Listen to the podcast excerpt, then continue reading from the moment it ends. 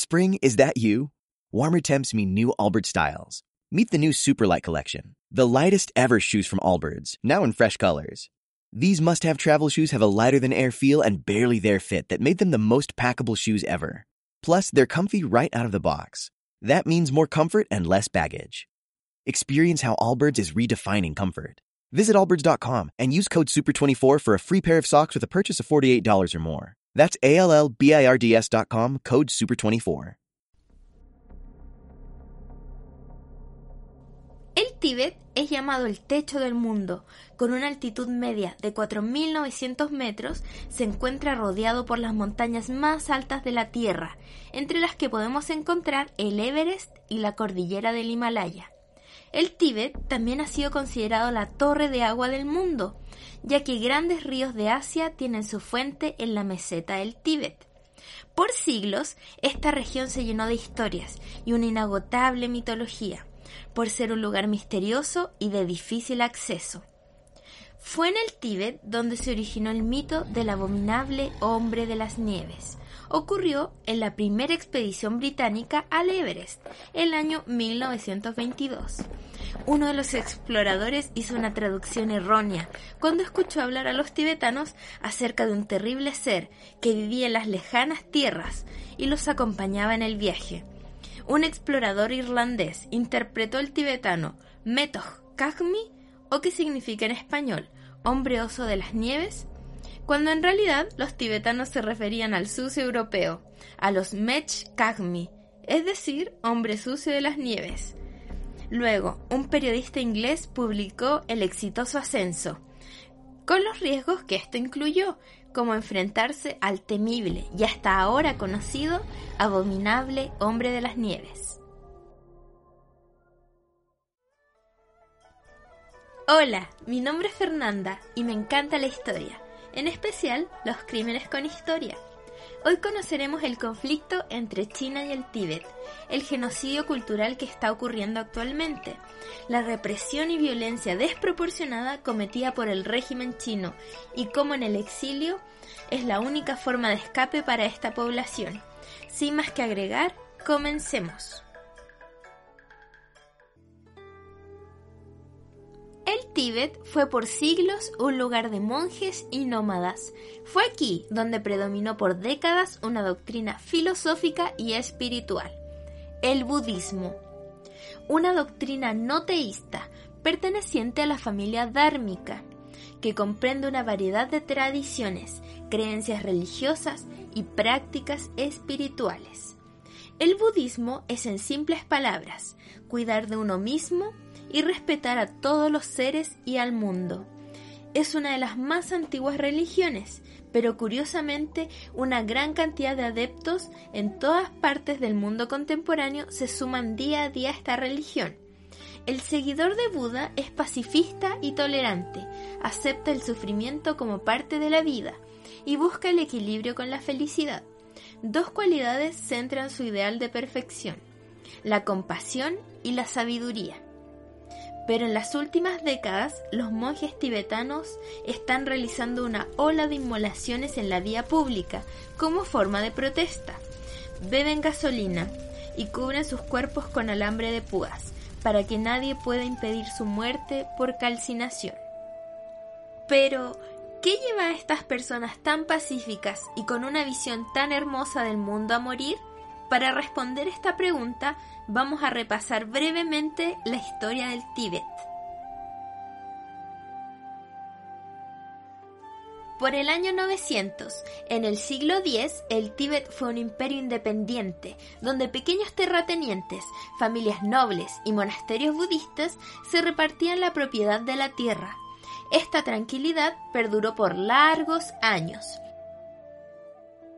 La tranquilidad y prosperidad de la población llegaría hasta el año 1904, cuando ocurre la invasión británica, que convirtió al Tíbet en un protectorado británico. Los motivos eran claros. El imperio británico buscaba expandir el imperio indio y proteger sus intereses allí. Pero, con los acontecimientos ocurridos en la Primera Guerra Mundial y posteriormente la Segunda Guerra Mundial, los intereses del Imperio Británico cambiaron. y perdió el interés en las potencias orientales y solo mantuvo bajo su dominio a la India. China, en cambio, tuvo bajo la mirada al Tíbet por largos años.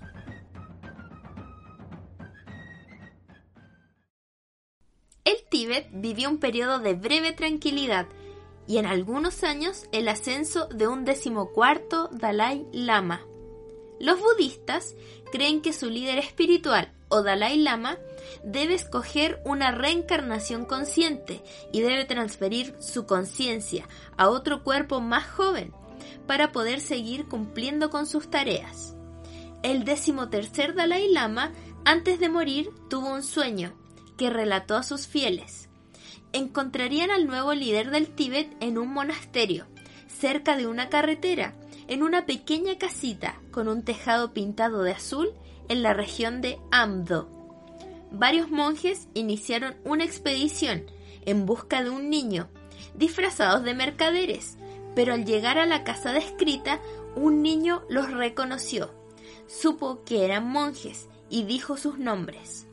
El niño también reconoció cosas que fueron suyas en una vida anterior, como su rosario, tazas de té, libros y su campana, demostrando que su memoria seguía intacta y con tan solo cuatro años fue puesto en el trono del Tíbet, el nuevo Dalai Lama. En 1950, el niño pasó a cumplir 16 años y asumiría todo el poder político del Tíbet. Lamentablemente coincidió con la invasión y la anexión del Tíbet por parte del Ejército Popular de Liberación Chino.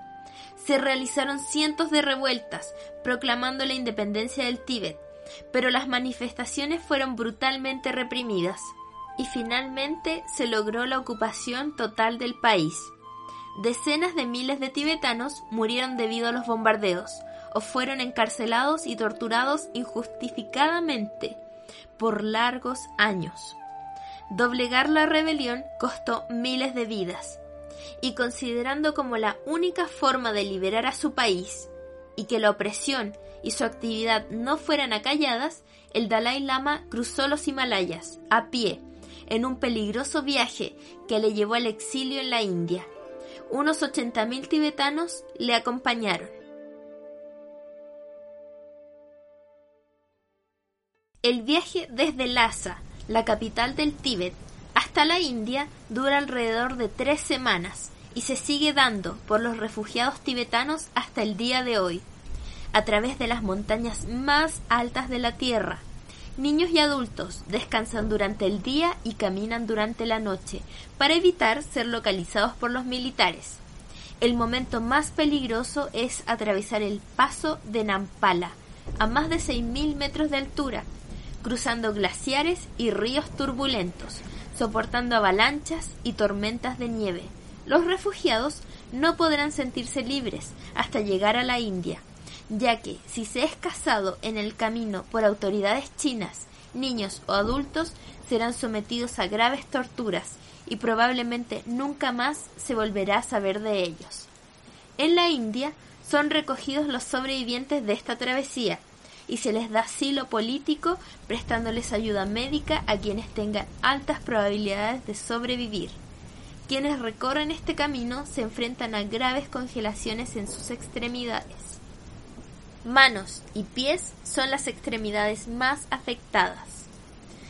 Una vez en la India, se les atiende física y psicológicamente, removiendo todo rastro de gangrena que hay en sus cuerpos, debido a los efectos graves del congelamiento.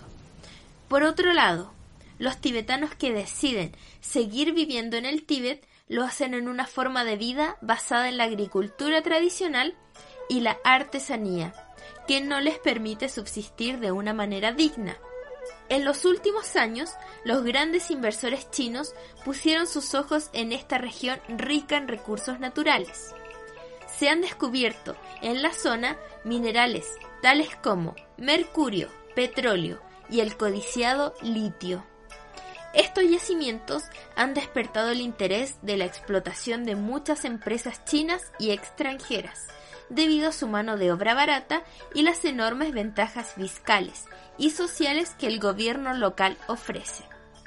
Como por ejemplo, los matrimonios chinos pueden tener dos hijos en vez de uno, como es obligatorio en el resto del país. Este impulso económico, promovido por las campañas emitidas por televisión, permiten que cada año más de 50.000 chinos emigren a Lhasa, la capital del Tíbet, permitiendo que más de la mitad de la población sea de origen chino, sometiendo a los tibetanos a una minoría en su propio territorio.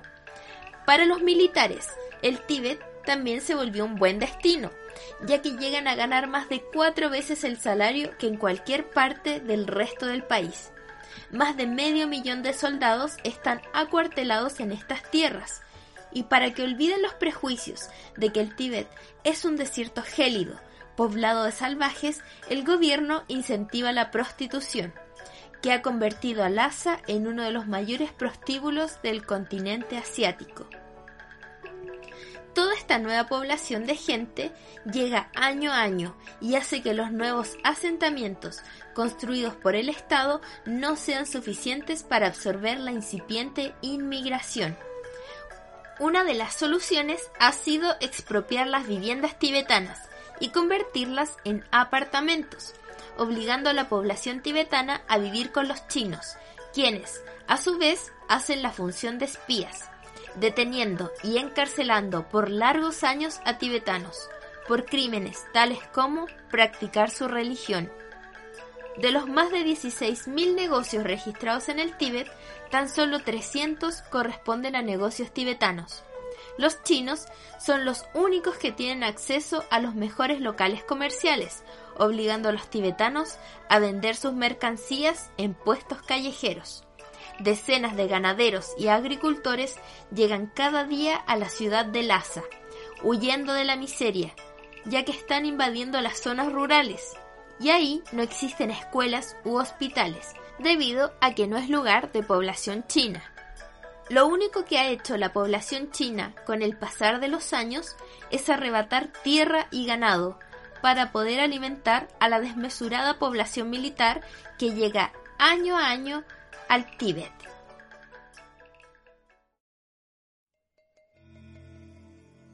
El progreso en el Tíbet ha venido acompañado además de todo esto de una gran cantidad de deforestación y residuos nucleares, Actualmente se encuentra en peligro el valioso ecosistema tibetano. Es por esto que las autoinmolaciones son vistas como un acto de patriotismo y nacionalismo tibetano. Es considerado por ellos mismos un acto que mantiene viva la esperanza y su único escape ante la desproporcionada violencia de China.